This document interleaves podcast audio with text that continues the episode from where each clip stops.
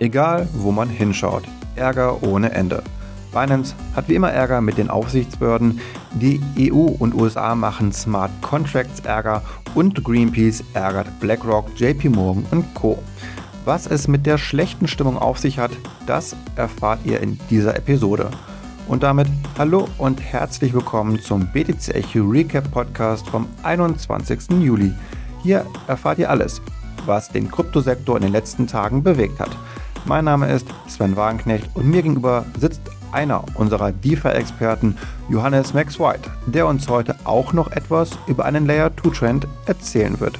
Ich bin schon mal gespannt und in diesem Sinne Moin Johannes, sag mal, bist du es eigentlich leid, dass wir inzwischen so viel wieder über Binance berichten? Äh, ja, moin Sven. Leider ja, aber ich muss auch sagen, Binance gibt auch leider immer wieder Stoff dazu. Ne? Das stimmt.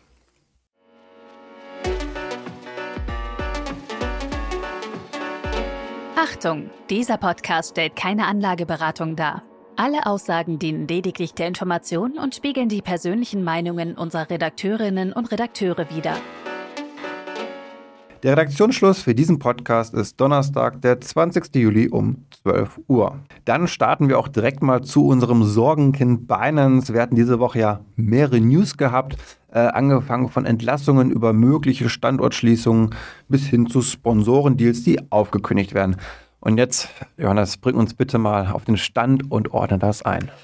Ja, ähm, Binance hat ähm, oder diese Woche sein sechsjähriges Jubiläum gefeiert, aber das wurde tatsächlich ein wenig vermiest und zwar am Montag schon durch eine Nachricht vom Wall Street Journal, nämlich dass Binance etwa 1000 Mitarbeiter entlassen hat ähm, und unter anderem sind auch Mitarbeiterbenefits gekürzt worden. Äh, möglicherweise sind jetzt auch tausende weitere Stellen betroffen.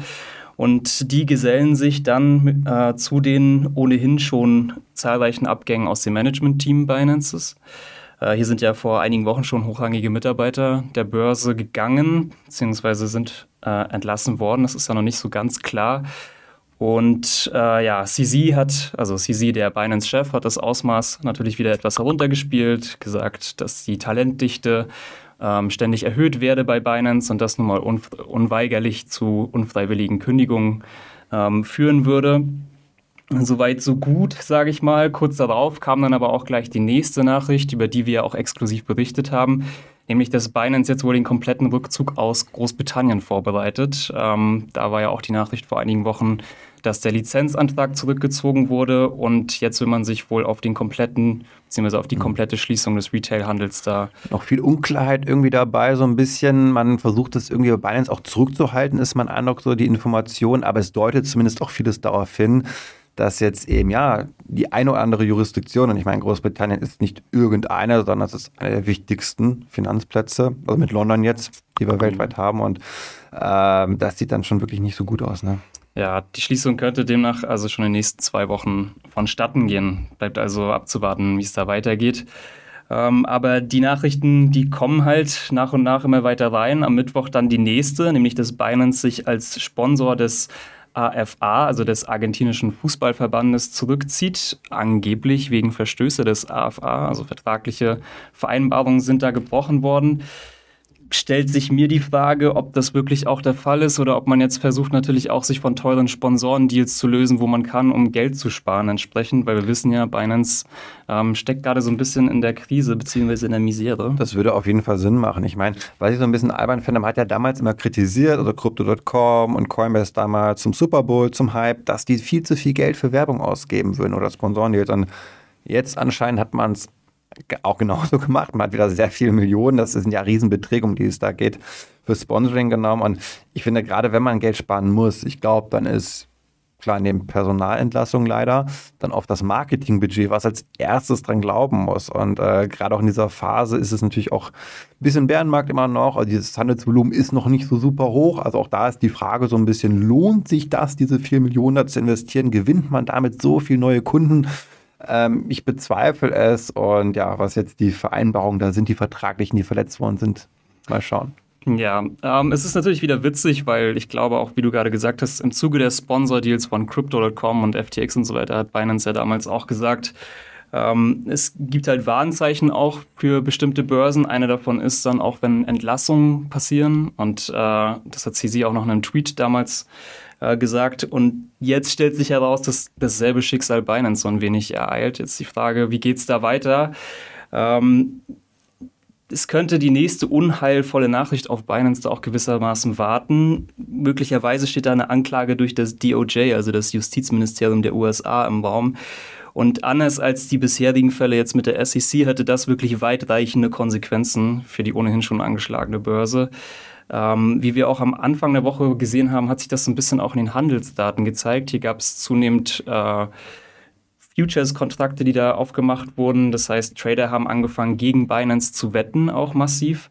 Und da hat sich ein ähnliches Bild abgezeichnet wie kurz vor der Nachricht, dass die SEC Binance verklagt. Also vielleicht spekulieren hier schon Insider auf die entsprechende Nachricht, dass das DOJ Binance dann auch wirklich verklagen könnte.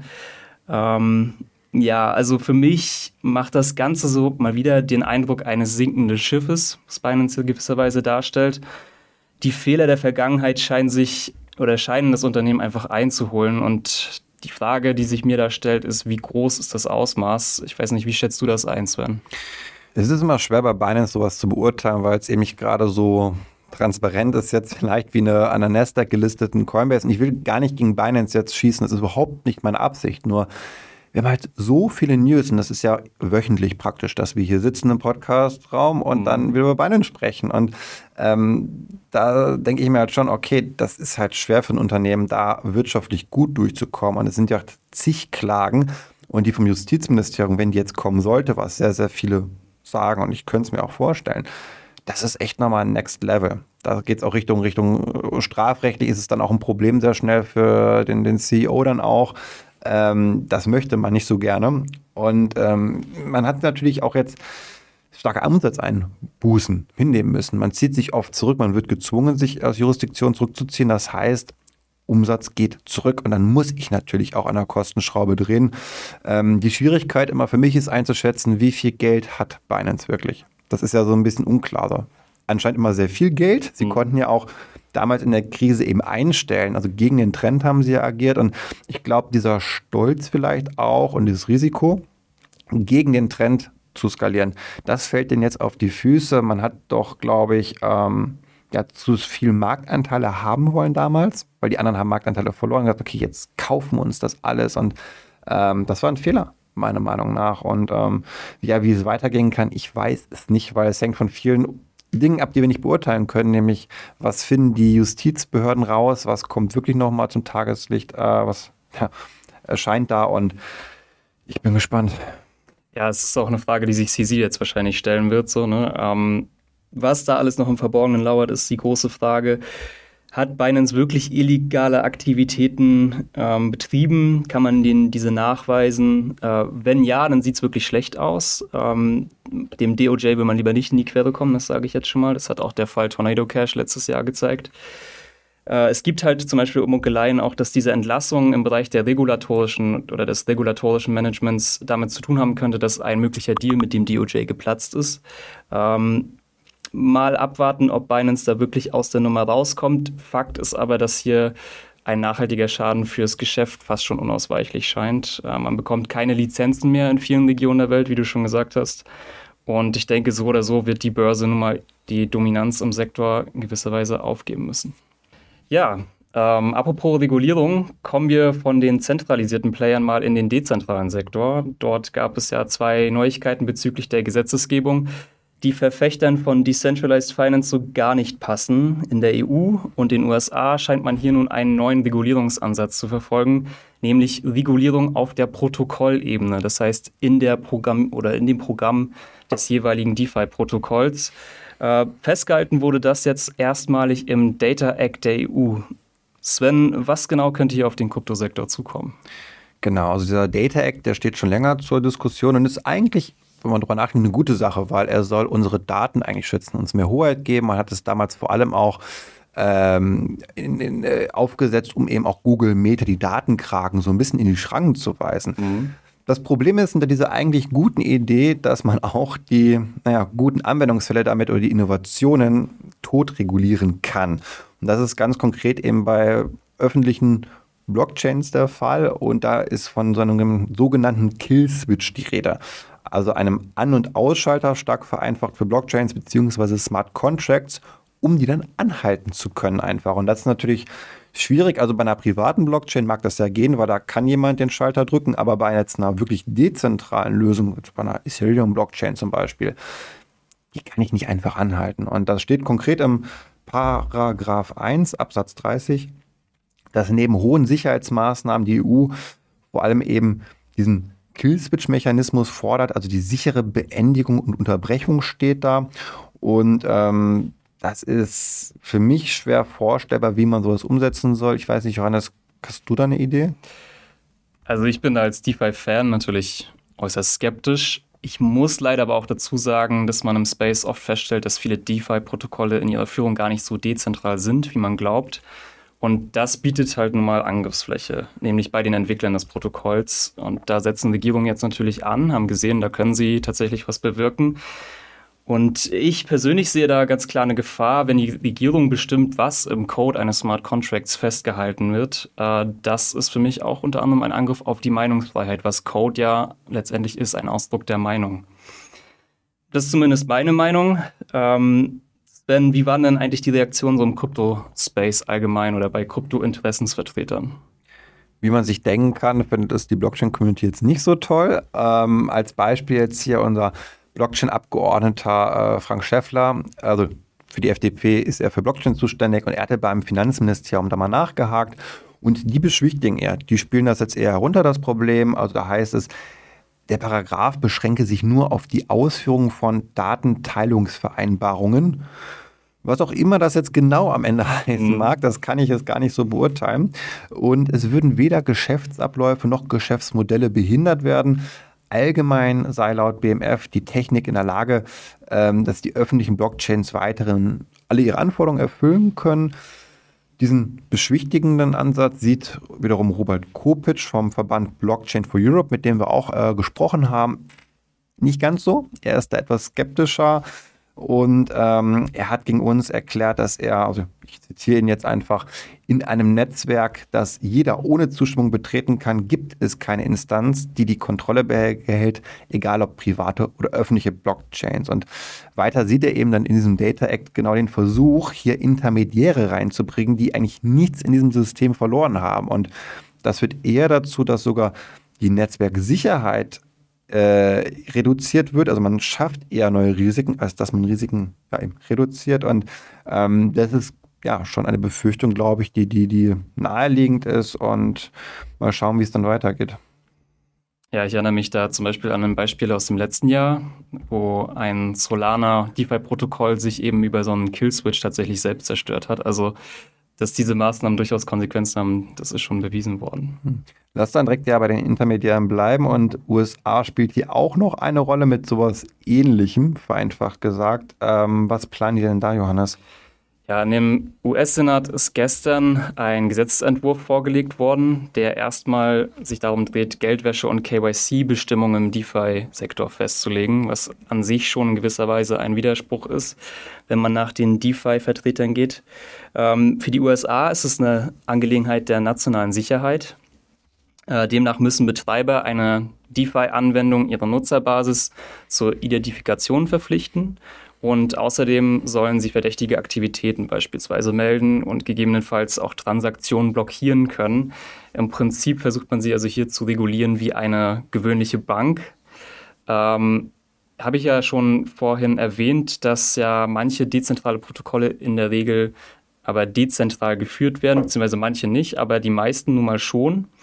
Und ähm, weil man dann hier also keine Person oder Entität identifizieren kann, die diese Maßnahmen tatsächlich dann auch umsetzen sollen, haben die US-Senatoren eine ziemlich einfallsreiche Lösung gehabt. Sie haben einfach gesagt, jeder, der mehr als 25 Millionen US-Dollar in die Entwicklung eines DeFi-Protokolls ähm, steckt, ist für dieses auch verantwortlich und sollte dann auch diese Maßnahmen durchsetzen.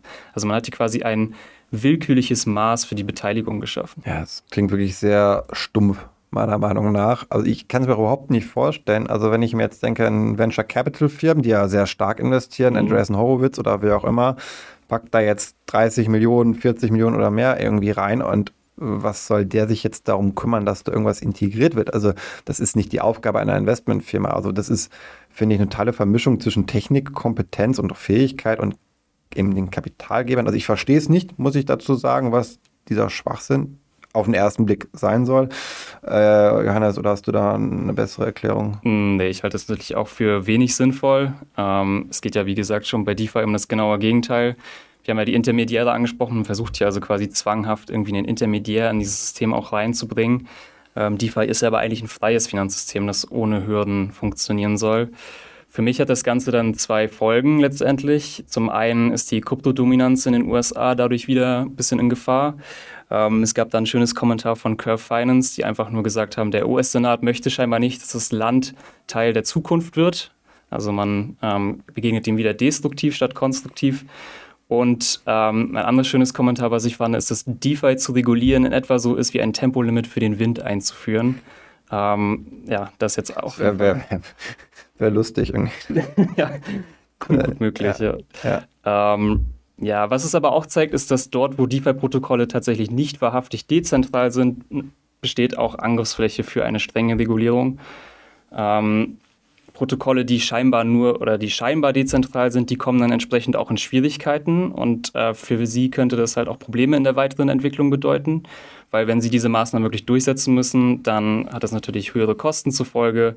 Diese Maßnahmen lassen sich ja nicht einfach ohne weiteres implementieren und ähm, ja, man, man sieht dann einfach auch, dass es äh, vielleicht Plattformen in eine gewisse Dezentralität auch schließlich zwingen könnte, da man sonst nicht überleben kann. Das ist eigentlich total schön damit darum, wenn man es so sieht, dass eine ärgerliche regulatorische Auseinandersetzung eher dazu führt, zu sagen, okay, jetzt müssen wir auch dezentral werden, weil dann greift das nicht oder dann kriegen die es nicht umgesetzt, sage ich mal, die Behörden, aber alle, die so pseudomäßig das nur machen, die müssen dann am Ende des Tages eben auch in der zentralen Verantwortlichkeit, in der sie stehen, handeln können. Mhm. Das ist vielleicht gar nicht mal so verkehrt. Es ist ja oft so, dass Probleme irgendwann dann äh, die positive Auswirkungen haben können auch. Und vielleicht, ich, wir müssen diese, ich glaube generell, wir müssen diesen, diese Probleme einfach auch alle durchleben oder durchkämpfen sozusagen. Und das gehört jetzt dazu, diese ärgerlichen Auseinandersetzungen. Aber am Ende danach ist eine Lösung. Und dann ist es, glaube ich, ein Vorteil für den Kryptosektor, dass wir Klarheit haben. Ob die US-Regulatoren das jetzt auch wirklich im Sinne haben, das wage ich trotzdem zu ja. bezweifeln, weil das Gesetz scheint natürlich auch in gewisser Weise äh, unsinnvoll zu sein. Da hat sich jemand nicht so wirklich mit den Funktionsweisen des Sektors auseinandergesetzt. Und deswegen, glaube ich, sollte man auch weiterhin skeptisch bleiben. Das auf jeden Fall. Ich glaube, viele dieser Gesetzesvorschläge sind sehr politisch motiviert. Da geht es mhm. gar nicht so sehr um die Sache, sondern da geht es ja auch um viele Lagerbildung. In den USA haben wir es ja mit Demokraten, Republikanern gerade sehr stark, wo dann die restriktiven Sachen von den Demokraten gerade sehr stark eingebracht werden. Und das muss da nicht immer so konstruktiv sein.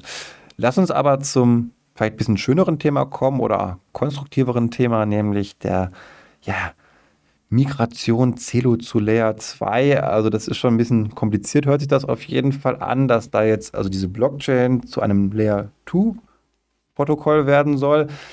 Kannst du uns das mal weniger kompliziert und technisch erklären, was es damit auf sich hat?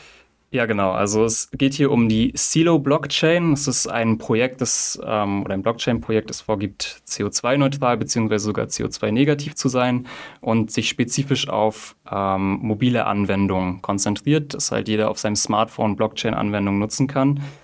Ähm, es ist eine Layer 1 Blockchain, so wie jetzt Ethereum oder Cardano auch, und sie basiert auf dem Code von Ethereum. Also sie ist EVM, Ethereum Virtual Machine basiert, nennt sich das dann. Ähm, die Silo-Blockchain hat jetzt aber für sich festgestellt, dass es relativ ineffizient ist, für ihre einzige Anwendung, die sie haben, eine ganz eigene Blockchain zu haben. Man denke an ein Validatorennetzwerk, was man da extra nochmal aufbauen muss. Das heißt, Sicherheitskosten kommen dazu. Und man muss natürlich auch eine ganz eigene Datenspeicherung ähm, vornehmen. Also das wird im Blockchain-Sektor Data Availability genannt. Und jetzt möchte man das so ein bisschen auslagern und zwar auf eine Layer 2 Chain von Ethereum, in diesem Fall Optimism. Ähm, hier gibt es das OP-Stack von Optimism. Das sind im Prinzip Programmbausteine, die es ermöglichen, eine Layer 2 Blockchain sehr schnell zu entwickeln. Das heißt, ein Protokoll wie Silo kann jetzt dahin migrieren und hat für ihren Anwendungsfall spezifisch eine eigene Blockchain, die aber wieder auf Ethereum zurückzuführen ist. Die ähm, Vorteile davon liegen eigentlich auf der Hand. Man hat mehr Sicherheit durch die Anbindung in das Validatorennetzwerk Ethereums. Man hat eine bessere Programmierbarkeit, weil man halt eben mit dem Code Ethereums arbeitet und ähm, Zugang und Einbindung in das große Ökosystems Ethereum und da Ethereums. Und da kommen wir dann auch gleich eigentlich zur nächsten Sache. Ist das dann ein neuer Trend auch oder glaubst du, ist das so eine einzigartige Sache, jetzt ein Spezialfall? Nee, absolut. Also ich bringe es heute auch ähm, mit hier in dem Podcast, weil ich glaube, dass es so den, den Start der Layer Season oder Layer 2 Season so ein bisschen ähm, bekannt gibt. Äh, der nächste Bullrun, so lautet die Theorie dahinter, wird also kein Kampf der Layer 1 Blockchains, also nicht mehr Solana gegen Cardano gegen Ethereum, sondern tatsächlich ein Kampf der Layer 2 Chains untereinander. Dazu zählen Arbitrum und Optimism, die sich da sehr gut positioniert haben, aber auch neuere Layer 2 Chains wie ZK Sync zum Beispiel, das ja mit einer ganz anderen Technologie arbeitet, den Zero Knowledge Rollups. Ähm, und diesen Trend anheizen könnte das nächste Update Ethereums, das sogenannte Cancun Update. Ähm, das soll nämlich für Layer 2 Chains die Leistungsfähigkeit erhöhen. Das heißt geringere Gebühren und einen höheren Durchsatz und das um das 20 bis 100-fache. Aber es ist ja total positiv jetzt schon noch für die Layer Ones, also in dem Fall Ethereum, wenn man mehr von dieser Infrastruktur nutzt, einfach sagt, das macht die schon so toll, wir können andere Sachen gut und diese Kernkompetenz dann bei sich eben dadurch besser herausstellen kann, ist doch eigentlich äh, bullish für Ethereum, oder? Absolut bullish für Ethereum. Ähm, die Idee hier ist einfach, dass zukünftig viele Anwendungen auf einer eigenen Blockchain laufen könnten, die halt durch das OP-Stack ähm, in diesem Fall gefördert sind. Ähm, die haben ja dieses Superchain-Konzept entwickelt, äh, mit ihrem neuesten Update auch implementiert. Also die Idee dahinter ist ein Netzwerk, das ähm, aus schnellen, miteinander verbundenen Layer 2 Blockchains verbunden ist und die wieder alle rum zurück zu Ethereum zu führen sind. Und dazu könnten dann zum Beispiel auch solche Chains zählen wie OPBNB, die eigene Chain von Binance, die sie jetzt auf Optimism gestartet haben, oder auch die Chain von Coinbase, Base. Und damit strömen potenziell bis zu mehrere hundert Millionen Nutzer in den Crypto-Space und natürlich ähm, in ein Ökosystem, nämlich das von Ethereum. Und daher haben sich jetzt auch viele andere Layer 2 Chains diesem Konzept sozusagen gewidmet, äh, unter anderem auch CK Sync mit der Hyperchain, ist im Prinzip genau dasselbe Konzept. Oder was wir jetzt auch äh, die Woche gesehen haben, Polygon 2.0 und der neue POL-Token, den man da einführen möchte. Also es geht jetzt darum, quasi Netzwerkgeflechte aus Layer 2 Chains ähm, zu erstellen und einen Token zu haben, der übergreifend auf all diesen Chains funktioniert. Wow, ich habe wieder richtig viel lernen können. Super, Johannes. Wir müssen diese technischen Themen auch, glaube ich, mehr aufgreifen im Podcast, gerade im DeFi-Bereich. Da bist du ja echt stark unterwegs. Ähm, sehr, sehr gut. Ja, also was sich halt einfach auch zeigt bei Ethereum, das haben wir in den letzten Bullrun gesehen, es stand vorher diese Narrative, dass Ethereum langsam sei, zu hohe Gas- oder Gas-Fees hätte. Und ähm, jetzt entwickelt sich das genau in die gegenteilige Richtung. Es entstehen Opportunitätskosten für andere Projekte, die irgendwie nicht auch mit Ethereum zusammenarbeiten oder nicht verknüpft sind. Ähm, wenn ich hier ein Beispiel zum Beispiel, oder wenn ich hier ein Beispiel anbringen kann, wäre das Solana. Da gab es jetzt diese Woche den Start der Neon EVM. Das ist eine Layer 2 Chain, die eben Solana mit Ethereum verknüpft. Und das ist jetzt auch erstmalig der Fall. Und auch die Einführung von Solang. Das ist eine Software, mit der auch Solana-Apps mit der Programmiersprache Ethereums programmiert werden. Ähm, was es letztendlich alles heißt, ist, dass diese, dass die Blockchain Zukunft in gewisser Weise Multi-Chain ist. Also statt gegeneinander zu kämpfen, möchte man alles in einem integrieren, auch netzwerkübergreifend. Und quasi als Zentrum dieses Sonnensystems ist dann ähm, Ethereum, das alle Ökosysteme früher oder später irgendwie zu sich heranzieht. Und der Grund dafür liegt auf der Hand. Man hat eine sehr hohe etablierte Entwicklerbasis, ähm, die halt EVM-basierte Anwendungen bevorzugt. Und ähm, natürlich das angesprochene Potenzial der Layer 2 Chains, wo man jetzt mehr Datendurchsatz und weniger Gebühren erzielt. Also die Blockchain-Welt könnte sich zukünftig komplett um Ethereum drehen. Und äh, das ist natürlich ein Boost für den ETH-Token und verdeutlicht auch aber das Potenzial von den Layer 2-Token wie ARP oder OP von Arbitrum Optimism. Ja, aber mal weg von der zweitgrößten Kryptowährung hin zu immer noch unangefochtenen Nummer 1, nämlich Bitcoin. Denn über der eindrucksvollen Skyline von New York City erstrahlte am gestrigen Dienstag das Bitcoin-Logo. Das war aber nicht Teil eines neuen Streichs des Bitcoin-Kollektivs Bitmain, das bereits das EZB-Hauptquartier in Frankfurt orange leuchten ließ, sondern, Sven, was war hier los? Ja, mal wieder Stress ohne Grund, könnte man sagen. Also wir kennen es ja schon von Greenpeace, dass sie öfter gegen Bitcoin vorgehen und gegen das Image vor allem. Und ja, man hat hier in New York so eine kleine Kampagne gemacht, sah optisch sehr ansprechend aus. Also man hat mit Beamern äh, große Leuchtprojektionen an die Gebäude äh, projiziert, also vor allem Bitcoin-Logo, aber auch viele Totenköpfe, weil hm. Bitcoin tötet ja sozusagen hm. uns alle.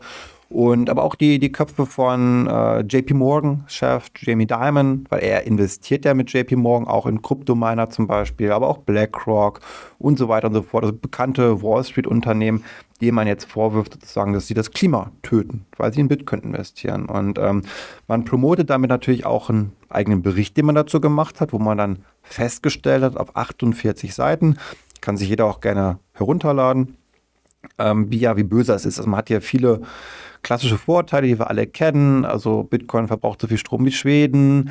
Ähm, es werden total viele fossile Energieträger dafür verbraucht. Unser Klima erhitzt sich dadurch und so weiter und so fort. Nichts davon ist sozusagen neu irgendwie oder eine mhm. neue wissenschaftliche Erkenntnis. Stattdessen ist es wie schon vor einem Jahr gewesen, als man im April letzten Jahres schon ähm, mit dem mit der Kampagne Change the Code, not the Climate gegen den Proof-of-Work-Mechanismus bei Bitcoin vorgegangen ist, ähm, dass man falsche Studien hier teilweise hat, falsche Zahlen benutzt, also wirklich hier nicht wissenschaftlich eigentlich vorgeht, sondern sich die Zahlen so zurecht macht, wie man möchte. Also ein Beispiel ist hier, dass ähm, durch Bitcoin unser Planet um zwei Grad wärmer werden sollte. Das ist absurd. Also nur durch Bitcoin zwei Grad mehr äh, Temperatur auf der Welt. Das mhm. ist jenseits von jeder wissenschaftlichen Erkenntnis auch. man hat das auch 2018 zum Beispiel in der Nature Climate Change, das ist die Studie, die zu diesem Urteil kommt, äh, von 2018, die wird mehrfach widerlegt und so ja auch die Reaktion dann bei Twitter gewesen, jetzt eben auf diesen Bericht wo klar viele natürlich sehr spöttisch reagieren, manche auch sehr wütend, aber eben auch sehr konstruktiv, wo dann Punkt für Punkt durchgegangen wird, warum das jetzt eigentlich in den Haaren herbeigezogen ist. Ich erinnere mich, äh, glaube ich, auch an eine Statistik von, ich bin mir nicht mehr sicher, wann das war, aber jedenfalls hieß es da dann vom ähm, Internationalen Währungsfonds, dass Bitcoin bis 2020 so viel Strom verbrauchen würde wie die Welt. Das hat sich das nicht ganz eingetreten. Bewahrheitet. Nee, würde ich auch sagen. Ähm, spricht ja immer gewisserweise von einer Agenda, die dann gefahren wird gegen Bitcoin, gegen das Bitcoin-Mining. Ähm, und wir wissen aber auch, dass das durchaus Vorteile haben kann, dieses Mining-Geschäft, auch für erneuerbare Energien. Und dem scheint man sich oder dem scheint man sich nicht widmen zu wollen bei Greenpeace? Äh, überhaupt nicht. Und du hast es schon gerade gesagt, es ist oft sehr eben auch politisch motiviert oder auch von den Geldgebern. So war es ja im letzten Jahr gewesen bei dieser Kampagne, dass die 5 Millionen von äh, Ripple erhalten haben. Hm. Vom, vom äh, Garlinghaus. Und wer natürlich Bitcoin als Konkurrenz sieht und ähm, das ist natürlich auch schon so ein bisschen wie wenn jetzt Philip Morris Wissenschaftlern irgendwie Geld gibt, damit die in ihrer Studie beweisen, dass Rauchen nicht schädlich ist. Äh, ist halt nicht unabhängig. Es gibt halt einen mhm. klaren Kampagnenzweck. Das ist so Kampagnenführung. Das ist nicht wie in einer Universität sozusagen, wo man etwas forscht und das darf man nicht vergessen. Und da gibt es ja auch eben neuere, bessere Studien. Uh, unter anderem hat jetzt hier deutsche Crypto Manager, deutsche Digital Asset hat da was veröffentlicht, ein paar neue Studien wieder. Und da kommt man zum Ergebnis, dass ähm, ja, Bitcoin nur 0,07 Prozent des Energiebedarfs weltweit verbraucht äh, nur 0,06 Prozent der CO2-Emissionen verantwortet, also wirklich ganz, ganz wenig. Und wenn man das mal gegenüberstellt, gegenüber anderen Sachen, also unser traditionelles Finanzsystem, äh, Gold schürfen, Netflix gucken, ChatGPT nutzen, hm. dann ist das viel, viel geringer als all diese Sachen. Also es gibt zig Anwendungen da draußen, YouTube gucken, äh, die viel mehr Strom verbrauchen, viel mehr CO2 raushauen und das eben bei einem viel weniger nachhaltigen Energiemix. Also ja, es kommen zwar teilweise fossile Energieträger zum Tragen beim Bitcoin-Mining, finde ich auch nicht gut, sollte nicht der Fall sein.